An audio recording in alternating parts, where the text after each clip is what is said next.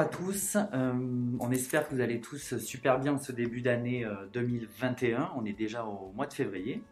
Euh, pour ce troisième épisode de notre podcast, ben, j'ai le plaisir d'accueillir nos deux têtes pensantes de notre équipe RD, Pierre et Antoine. Bonjour messieurs, comment allez-vous? Bonjour, bonjour. je vous ai proposé de vous asseoir dans le fauteuil aujourd'hui pour nous parler de chatbot. en effet, le chatbot, ça paraît comme ça hyper cool, tout le monde s'en sert, mais finalement, on, on n'en voit pas tant que ça et on ne sait pas trop bien comment ça fonctionne. Moi, je connais bien celui de, la SNCF, WeBot. Donc, avant d'abord d'entamer, euh, de parler de chatbot, est-ce que vous pouvez me dire euh, quelques mots sur vous? Euh, Ouais, alors je m'appelle Pierre Guic, je suis directeur innovation au groupe Aquitem, issu du dev et dans l'entreprise depuis maintenant 20 ans cette année. Je suis Antoine Arbilouz, et euh, je travaille comme euh, chef de projet web et innovation dans le groupe depuis 16 ans. Ok, merci bien. Alors avant de, commencer, la question, enfin il y a une question qui me, qui me taraude puisque le chatbot c'est une, c'est une innovation. Du coup, est-ce que vous pouvez nous donner une, une définition de, de l'innovation? Euh, Alors pour moi, l'innovation c'est apporter de la nouveauté. C'est synonyme de nouveauté que ce soit pour, euh, pour un client, euh, un client final ou euh, même pour, pour l'interne. D'un autre côté, on peut faire de l'innovation en interne et on doit faire de l'innovation en interne. Ça peut être un service, ça peut être une fonctionnalité, ça peut être une nouvelle approche en termes de méthodologie. donc c'est tout ce qui va être lié à la nouveauté. Ensuite, le défi dans l'innovation pour moi, c'est quand même de réussir à détecter les tendances, les nouveaux usages, et réussir à discerner l'effet de mode de l'évolution durable. Euh, des innovations, ou en tout cas des nouveautés, il en, apparaît tous les jours. Euh, mais il faut réussir à distinguer qu'est-ce qui va être de, l'effet de mode, de qu'est-ce qui va être quelque chose de durable, et, euh, d'anticiper. L'innovation, pour moi, c'est une activité assez ludique, car cela nécessite de se mettre à jour dans les nouvelles technologies, de rechercher de nouveaux outils, de nouveaux usages. Et ça permet aussi aux entreprises de se démarquer en augmentant la valeur d'un produit ou en en créant de nouveaux. Ok, merci pour, euh, pour cette définition de, de l'innovation. Donc du coup, on va, on va rentrer dans le vif du sujet, le chatbot. Euh, alors on a tous une définition plus ou moins euh, large ou précise du chatbot. Alors est-ce que vous pouvez nous voilà, recentrer le sujet et nous donner une, une définition du chatbot un peu plus, un peu plus précise? Le chatbot, c'est un terme assez large il peut à la fois représenter un, assistant via une interface euh, textuelle, comme un, chat en ligne, mais aussi un agent conversationnel, en vocal. Vous connaissez sans doute euh, Siri, Google Home, euh, Alexa. c'est, il y, a deux types, on va dire, de chatbots. ça peut être des interfaces fermées, comme on voit en tout cas sur les premiers chatbots grand public. C'est-à-dire que c'est un enchaînement de propositions fermées, avec une ouverture à la fin si on ne trouve pas son résultat. Euh, alors que la, deuxième, euh, enfin le deuxième en tout cas type de chatbot, euh, c'est quand on arrive à le relier à de l'intelligence artificielle, parce que les deux ne sont pas, on peut avoir des chatbots sans intelligence artificielle, ce qui permet de proposer in fine un véritable, une véritable expérience à l'utilisateur avec quelque chose de, beaucoup plus poussé. Si on doit résumer grossièrement, un chatbot, c'est un programme qui simule par messagerie ou vocalement une conversation humaine à peu près euh, simple. Parfait, merci. Euh, donc maintenant qu'on a la, définition du, chatbot, euh, bah, du coup, est-ce que vous pouvez nous raconter un peu l'histoire du chatbot, son apparition, de quand ça date? Parce que moi j'ai fait quelques recherches, mais j'ai pas réussi à trop bien situer en fait, bah, voilà, depuis quand on parle chatbot. Alors si on se, si on, si on si on résume grossièrement, parce qu'il y a eu énormément d'évolutions dans le chatbot, euh, on peut distinguer le, premier terme de chatbot en 1966, parce qu'il n'est pas tout jeune, euh, avec euh, ELISA, qui était un système qui fonctionnait par mots-clés. En fait, de mémoire, c'était quelque chose, c'était un psychothérapeute qui, avait, qui, avait travaillé dessus et ça, ça formulait, ça reprenait les, les phrases pour reformuler en question. Euh, mais c'était très très basique et ça marchait par système de mots-clés. Mais c'était un premier, euh, on va dire, une première apparition. Euh, il y a eu plusieurs évolutions après dans les années 90. pour faire rapide, on va dire que il y a eu 2005 avec IBM Watson qui a commencé en fait à associer la notion de langage naturel, qui est un élément important dans le chatbot, c'est-à-dire la, compréhension de phrases qui sont formulées en langage naturel. Et puis après sont arrivés évidemment les GAFA, qui sont toujours pourvoyeurs de, de grandes évolutions. donc on va parler de Siri, on va parler de Google Now, d'Alexa, Cortana dans les années 2010, quelque chose comme ça. Et après, il y a une véritable démocratisation en 2015, par là, enfin, je n'ai pas la, date exacte, 2015-2016, euh, avec Facebook euh, via Messenger. Euh, on va dire qu'il a lancé les premiers chatbots, qui a démocratisé en tout cas la, facilité d'implémentation d'un chatbot, ce, qui permet, ce qui a permis de l'ouvrir finalement au grand public et que tout le monde commence à se lancer un petit peu dans les tests. Côté Aquitem, nous on s'y intéressé il y a 5 ans, à peu près. C'était pas encore, euh, on, ne parlait pas encore de chatbot quand on a commencé à, s'intéresser à ça. On s'est intéressé via le langage naturel. Euh, le but était d'arriver à interpréter euh, le langage naturel.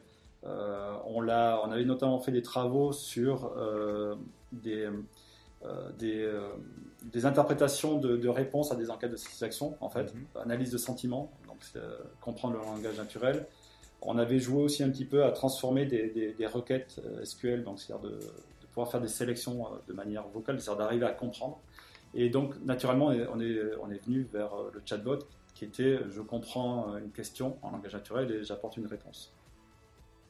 Après, on a vraiment mis, enfin, on a vraiment travaillé sur le chatbot il y a trois ans avec l'avènement de, de moteurs NLP, donc de compréhension de langage naturel, qui avait aussi beaucoup beaucoup évolué, euh, qui permettait d'avoir des réponses quand même, enfin en tout cas des compréhensions assez, euh, assez proches, en tout cas de ce qui était émis. Euh, donc on a vraiment démarré les programmes chatbot il y a trois ans. L'évolution ces dernières années de, la, puissance des machines et, des services d'intelligence artificielle ont, vraiment permis d'augmenter les, possibilités. comme disait Pierre, la mise en place de, Siri ou Google Assistant, Google Assistant pour les téléphones bah, grand public, a vraiment démocratisé l'accès à, cette technologie. Aujourd'hui, personne ne s'étonne de parler à, son enceinte, à un téléphone, à, sa box. C'est vrai, vrai, que maintenant, les, les, chatbots, en fait, la, moindre box euh, est couplée à, un chatbot, que ce soit pour piloter son, euh, son éclairage. On va dire, euh, il y a quand même des grands, des grands classiques, mais ça permet de démocratiser l'utilisation. On parle à son téléphone pour faire des mails, on parle à son mm. téléphone pour prendre des rendez-vous, pour démarrer un minuteur, pour faire cuire ses œufs. Enfin, la, démocratisation de, parler, en fait, euh, c'est faite comme ça. Donc, c'est aussi des évolutions d'usage. Euh, si, on, fait une petite aparté, euh, Google estime qu'en 2021, plus de 50% des recherches se feront de manière vocale. Alors, il y a, selon les études, certains estiment qu'on a déjà atteint ce, taux de 50%.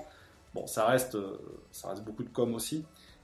mais c'est euh, si on fait euh, voilà, un aparté, ça pose quand même quelques soucis au niveau du référencement, puisque euh, là où avant positionner en page 1 était satisfaisant sur des moteurs de recherche, c'est-à-dire que quand je tape mes mots-clés, j'apparais sur, la première page, le chatbot, lui, va vous renvoyer un seul résultat.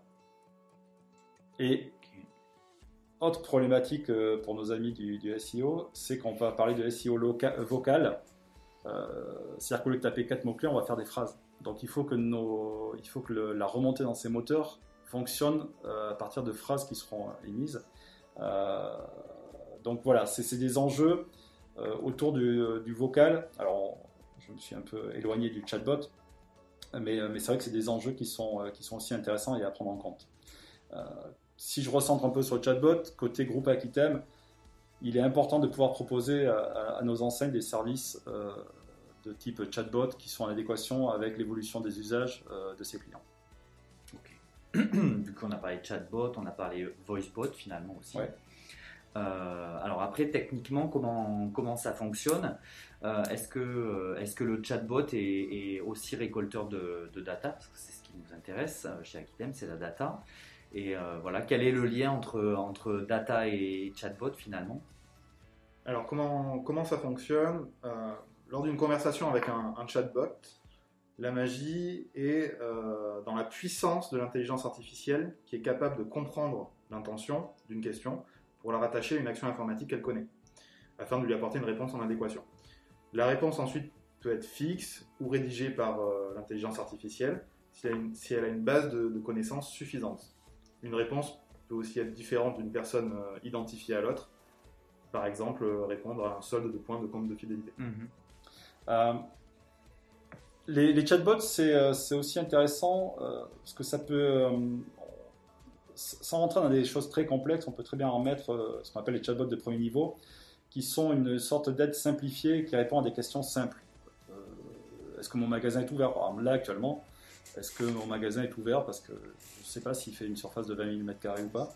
Ça, paraît bête, mais c'est euh, d'actualité. Mais j'ai envie de dire, euh, déjà, il faudrait savoir ce que ça fait 20 000 m2. Euh, donc ça peut être les horaires d'ouverture, ça peut être euh, comment faire euh, telle ou telle action en ligne directement. Par contre, là où ça devient aussi réellement intéressant, c'est quand c'est lié aux données pour apporter des réponses dynamiques et contextualisées. Je sais qui tu es en tant qu'utilisateur, donc je vais t'apporter des réponses qui te sont propres. Euh, et c'est là, c'est ce sur quoi nous, travaillons. Euh, euh, je commence par m'authentifier et derrière, je vais lui demander des choses plus personnelles du style ben, quels sont mes, mes points, est-ce que je peux recevoir ma dernière facture par, par mail Comment je peux contacter mon magasin Quelles sont les dernières promos auxquelles j'ai droit, par exemple Ce genre de choses. Donc là, c'est là où on apporte vraiment tout, l'intérêt de, la connaissance euh, client et comment on relie, tout ça de façon intelligente. Et puis évidemment, dans l'autre sens, ça nous apporte beaucoup de savoir, euh, de savoir comment sont, euh, quelles sont les interactions qui sont faites par les clients avec ce, chatbot. Ok, du coup, quelle, serait la valeur ajoutée euh, globale d'avoir un chatbot euh, pour son enseigne Est-ce que ça remplacerait euh, finalement les collaborateurs? Est-ce que comment voilà Quelle serait vraiment la valeur ajoutée définitive? Ce qui- ce qu'il faut, ce qu'il faut comprendre en fait, c'est qu'avec un chatbot, la relation client ne dort jamais. La personne peut venir interagir quand elle veut avec, euh, avec son enseigne, avec sa marque. Euh, ce qui n'est pas le cas des, des plateformes service client, parce qu'il y a des horaires d'ouverture. Euh, donc c'est très important de, pour une enseigne en fait, de maintenir cette, euh, cette connexion avec, euh, avec ses clients, euh, quelle que soit l'heure, et ça répond aussi à un besoin. Euh, il y a une enquête qui a, qui a révélé, alors euh, ça reste des enquêtes, hein, c'est toujours pareil, mais qui a révélé que 72% des clients préfèrent trouver une réponse sur le web sans passer par un service client. Euh, certains ne sont pas à l'aise avec la, la communication euh, service client, Euh, certains peuvent être réticents euh, à appeler des services clients. Là, en fait, euh, on leur laisse la liberté de, de s'adresser euh, de s'adresser à l'enseigne et, et de trouver les réponses. Euh, il ne faut pas oublier aussi une chose en termes de quels sont les avantages, c'est qu'un chatbot, c'est la technologie la plus facile à appréhender pour des personnes âgées, euh, puisqu'il suffit simplement de parler. Euh, on leur demande pas de, s'authentifier avec leur visage, on leur demande pas de mettre des lunettes pour avoir la réalité augmentée, on leur demande pas de, scanner des QR codes, genre de choses, même si pour nous, enfin en tout cas, ça peut sembler naturel. Le chatbot, c'est quelque chose qui est très facile euh, d'appréhension, puisque euh, euh, il suffit simplement de parler à voix haute et on a une réponse. Donc c'est quelque chose aussi qu'on met pas dans, enfin on vise pas spécialement les jeunes avec ce type de technologie et ça apporte une vraie valeur ajoutée aux marques euh, en, fonction, euh, en fonction de leurs clients. Après, les avantages sont. On a encore plein d'autres avantages. hein. Euh, euh, on peut réduire. ça, ça permet aussi de focaliser le, support client euh, sur des problématiques plus complexes. C'est-à-dire que le chatbot peut répondre à un niveau 1 de, de questions qui sont des questions récurrentes sur lesquelles finalement un service client a peut-être peu de valeur ajoutée et se concentrer sur des choses beaucoup plus complexes, sur des problématiques, euh, euh, sur, des, problématiques en tout cas qui nécessitent une interaction avec, un humain. Euh, ce qui fait que au final, ça réduit ce qu'on appelle le, taux de contact, c'est-à-dire le, nombre d'appels au service client versus le, nombre de clients total. Donc c'est un bon soutien pour alléger le service client et en même temps apporter une, si je résume, apporter une, euh, voilà, une aide euh, 24 heures sur 24. Voilà. Ouais. Après, pour aller vraiment plus loin, on peut proposer des, des services comme euh, du, du conseil à l'achat personnalisé, de, de prendre rendez-vous avec, euh, avec des clients, gérer des problématiques de, de SAV, par exemple. Euh, du coup, vous vous occupez aussi, vous êtes aux commandes aussi de, de la data vise, euh, donc la data visualisation, l'art de, de mettre en musique euh, ces données. Euh, est-ce qu'on pourrait imaginer qu'une une data vis serait reliée à un, chatbot pour finalement euh, enregistrer en temps réel euh, toutes ces réponses ou toutes ces questions et ensuite voilà, permettre aux anciennes d'avoir un reporting pour mieux gérer justement ben, pour mieux gérer leur chatbot et comprendre comment le chatbot fonctionne par rapport aux données récoltées par, par la vis Est-ce que c'est quelque chose qui serait, qui serait possible? Bien sûr, bien sûr. C'est déjà des choses sur lesquelles nous, on a travaillé. C'est-à-dire que euh, il faut intégrer de la visibilité sur, ce chatbot. Euh, et après, il est surtout intéressant de pouvoir le croiser, enfin, de croiser les données conversationnelles, ça ne veut pas dire écouter les enregistrements, mais en tout cas de récupérer les, mots-clés intéressants, avec les données de comportement en magasin. Euh, le tout étant d'avoir une vision globale client. J'ai horreur du terme 360. mais pour les fans de, marketing, on va dire une vision 360 du client. oui, voilà mais tout doit, tout doit se croiser. C'est-à-dire que le, chatbot rentre dans un écosystème euh, et ce n'est pas un gadget. C'est surtout, il ne faut pas le voir comme un gadget. Ça doit rentrer dans un écosystème. C'est-à-dire que on va croiser ça avec des enquêtes de satisfaction, on va croiser ça avec du comportement, euh, que ce soit online ou, euh, ou, un magasin. On va, on va voir, on va voir en fait quelles sont les questions les plus posées, ce genre de choses. C'est-à-dire que si on parle de, de KPI, euh, on va dire simple, hein, pour les niveaux, euh, on va avoir des choses assez basiques, c'est-à-dire le nombre d'interactions, euh, combien on a de gens qui interagissent avec les chatbots, combien de temps ils restent, c'est-à-dire combien de temps la durée, la, durée d'expérience avec le chatbot, ce qu'on peut appeler le taux de rétention, c'est-à-dire une personne, est-ce qu'elle utilise, est-ce qu'elle a utilisé qu'une fois, est-ce qu'elle utilise deux fois, trois fois, quatre fois, est-ce que c'est toujours les mêmes questions? Ça peut peut-être déclencher aussi des, problèmes de visibilité d'informations sur, enfin en tout cas déclencher d'autres vecteurs d'amélioration. Euh, évidemment, comme tout outil, on a des, notions de ROI, euh, c'est-à-dire qu'il va falloir définir des objectifs associés à ces chatbots, sinon ça ne sert pas à grand-chose. Euh, donc on va avoir le nombre d'objectifs atteints, on va avoir le... Un, élément qui est très intéressant, c'est le nombre de questions sans réponse. Ça permet d'améliorer le chatbot, c'est-à-dire que est-ce qu'on va... est-ce qu'à chaque fois on va, on va arriver à des questions sur lesquelles le chatbot n'a pas de réponse. Mhm. Euh, et si ces questions reviennent souvent, bah, c'est-à-dire que notre chatbot, en fait, il faut venir l'enrichir. Euh, donc là, on parlera de comment mettre en place un, chatbot, euh, sa stratégie, c'est les thématiques, les mots-clés, les, objectifs associés, comment sont formulées les questions, parce que des fois, en fait, on n'aura pas pensé aux différents types de formulations. Et puis, on sait qu'en dans la langue française, on a, on a matière à formuler ça de façon euh, divers et variés. Euh, donc il faut prendre en compte toutes ces, euh, tous ces cas-là. et puis ça, ça, prouve, enfin ça, ça met aussi en exergue la, qu'il est important de savoir gérer les questions sans réponse pour pas que décevoir l'utilisateur. Hmm. ça peut arriver qu'il n'y ait pas de réponse, c'est pas, pas magique non plus. même avec de l'intelligence artificielle, faut pas, faut pas rêver. on peut tomber très vite dans ce qu'on appelle les impasses. Hmm. mais le tout, c'est de le transformer en quelque chose de positif pour le client. C'est-à-dire que certes, on n'a pas la réponse, mais on va lui proposer d'enclencher un formulaire de contact. Si on est à une heure d'ouverture, de, déclencher un service client qui va le rappeler pour lui apporter une, des questions. C'est-à-dire qu'en fait, au service client, il faut en même temps fournir le contexte de la discussion pour que le, service client puisse reprendre le, prendre le relais et pas euh, demander à la personne de réexpliquer son problème. Donc il y a, le chatbot doit s'intégrer dans un écosystème complexe. Ok, merci, c'était très clair.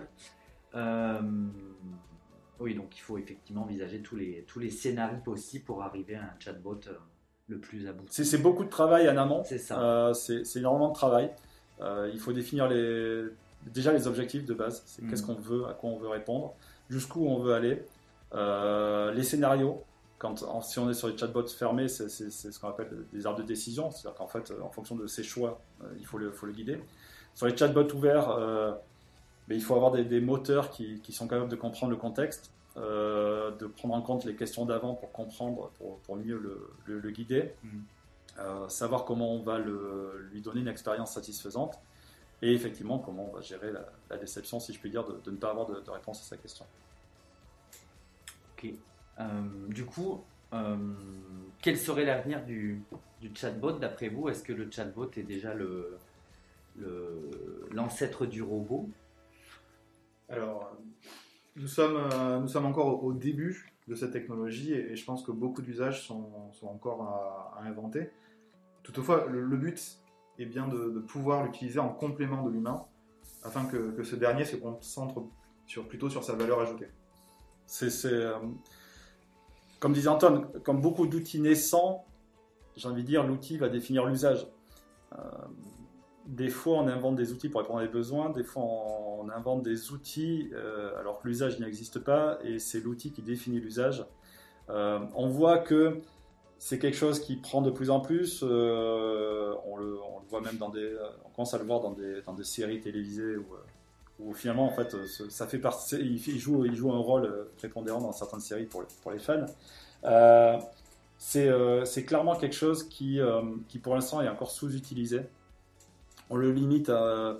Euh, le grand public le limite à, peu près à deux choses c'est euh, piloter euh, son éclairage pour étendre ses lampes et savoir si quelqu'un est mort en interrogeant Wikipédia. C'est à peu près quand on discute avec les gens. parce qu'en fait, les enseignes sont encore très peu présentes sur ce type d'outils. mais demain, ça sera, je pense, ça sera très naturel. Ça sera aussi naturel d'aller interroger sa box pour savoir si son magasin est ouvert ou à quelle heure il ferme, mhm. que, maintenant d'aller sur Internet le voir. Ok, mais on a hâte de, voir tout ça. Euh, du coup, le mot de la fin, messieurs? Euh, 10 séries, éteins les micros.